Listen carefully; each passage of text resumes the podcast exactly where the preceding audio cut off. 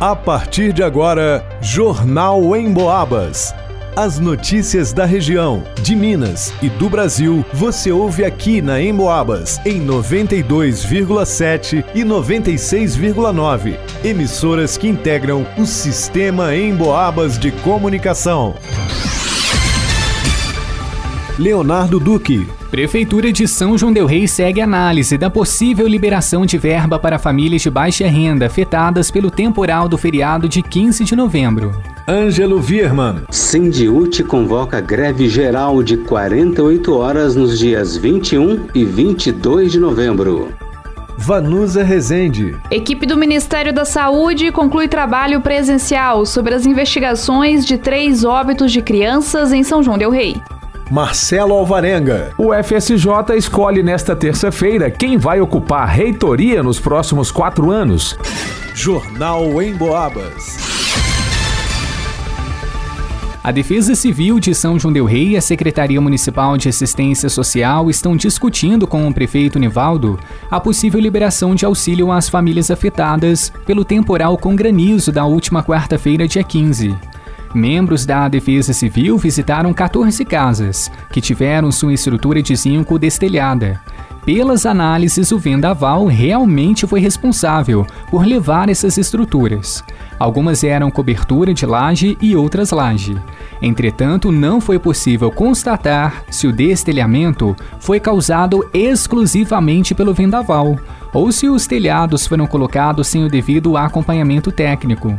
Os bairros mais afetados foram São Geraldo, Araçá e Senhor dos Montes.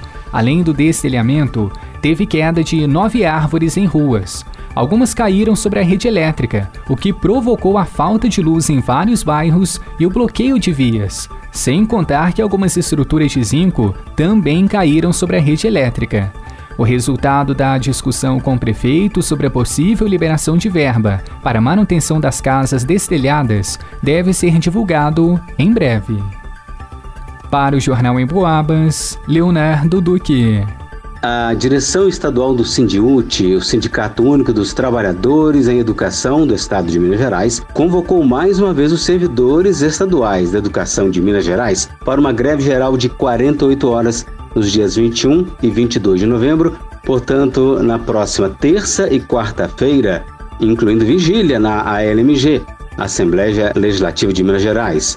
O movimento é contra o projeto de lei 1202/19, que trata sobre a adesão do Estado de Minas Gerais ao regime de recuperação fiscal proposto pelo governo do Estado de Minas Gerais. De acordo com a direção do sindicato, a população como um todo também poderá sentir as consequências da aprovação desse plano, pois, além de prever o congelamento dos salários dos servidores durante nove anos, ele propõe também uma nova reforma da Previdência, fim do IPSENG, não autorização de concursos públicos durante a sua vigência. Isso representa um retrocesso econômico e social que prejudicaria tanto os servidores quanto a população em geral. Na terça-feira, 14 de novembro, a Comissão de Administração Pública da Assembleia aprovou parecer favorável ao projeto de Lei 1202, que autoriza a adesão de Minas ao regime de recuperação fiscal. A oposição apresentou mais de 200 emendas, que foram todas rejeitadas. E conforme a tramitação no plenário da Assembleia, de acordo com o sindicato, pode haver greve dos servidores estaduais da educação por tempo indeterminado. Mas, por outro lado, de acordo com o governo do estado, a adesão ao regime de recuperação fiscal promoveria um alívio imediato no fluxo das contas públicas, não apenas para a manutenção dos pagamentos em dia, mas também para a retomada de investimentos estruturados, uma vez que com o plano, o pagamento de dívidas seria no volume de 4 bilhões de reais. E sem o plano, o valor projetado para ser pago no ano de 2024 é de 18 bilhões de reais, portanto, uma diferença no orçamento no caixa de 14 bilhões de reais. Para o Jornal em Boabas, Ângelo Vierman. O trabalho presencial da equipe multitarefa do Ministério da Saúde em São João Del Rei chegou ao fim na última quinta-feira, dia 16 de novembro. Desde outubro, eles trabalhavam em solo são joanense. A informação foi divulgada na noite da última sexta-feira, dia 17, pela Secretaria Municipal de Saúde, que agradeceu ao empenho dos técnicos, que, assim como os profissionais da saúde do estado de Minas Gerais, também prestaram importante apoio nos treinamentos e nas investigações relativas aos casos e óbitos com suspeitas de infecção bacteriana pelo Streptococcus A. Passadas as investigações das causas de três mortes de crianças em menos de um mês no município, sendo duas com 10 anos e uma com 3, relatórios apontaram que as crianças morreram devido a uma infecção disseminada, que pode ser causada por diferentes agentes infecciosos. Com os resultados disponíveis, não foi possível definir o microorganismo responsável por cada um dos óbitos, nem afirmar que todos os óbitos tenham sido causados pelo mesmo agente infeccioso das crianças. A nota afirma ainda que o trabalho da Secretaria Municipal de Saúde vai continuar concentrado na atualização constante dos profissionais em relação aos protocolos que orientam quanto aos sinais e sintomas de alarme e, consequentemente, informação à população, para que não haja mais fatalidades, como as que ocorreram no município. Testes para a bactéria Streptococcus seguem disponíveis na rede municipal de saúde, mas só liberados após orientação médica. O trabalho multitarefa das autoridades em saúde federal e estadual seguirá de forma remota junto às forças de saúde são joanense.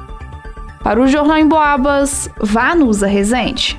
Com cerca de 4 mil alunos nos cursos de graduação e pós-graduação só em São João Del Rei, a UFSJ realiza consulta informal à comunidade acadêmica para escolher quem vai ocupar a reitoria e a vice-reitoria no período 2024-2028, nesta terça-feira, dia 21, das 8 da manhã às 9 da noite. Quatro chapas estão inscritas. Votam técnicos, estudantes e professores. Em São João Del Rei, os locais de votação serão os seguintes: hall do auditório da Biblioteca do Campo Santo Antônio, hall de entrada da portaria principal do campus Dom Bosco, próximo à cantina, e no prédio Reúne do Setan, perto de onde ficava o antigo Xerox. Outras informações importantes, como as propostas das chapas dos candidatos e o guia da campanha, podem ser consultados no perfil do Instagram, arroba Pesquisa Eleitoral UFSJ. Para o Jornal em Boabas, Marcelo Alvarenga. Termina aqui Jornal em Boabas.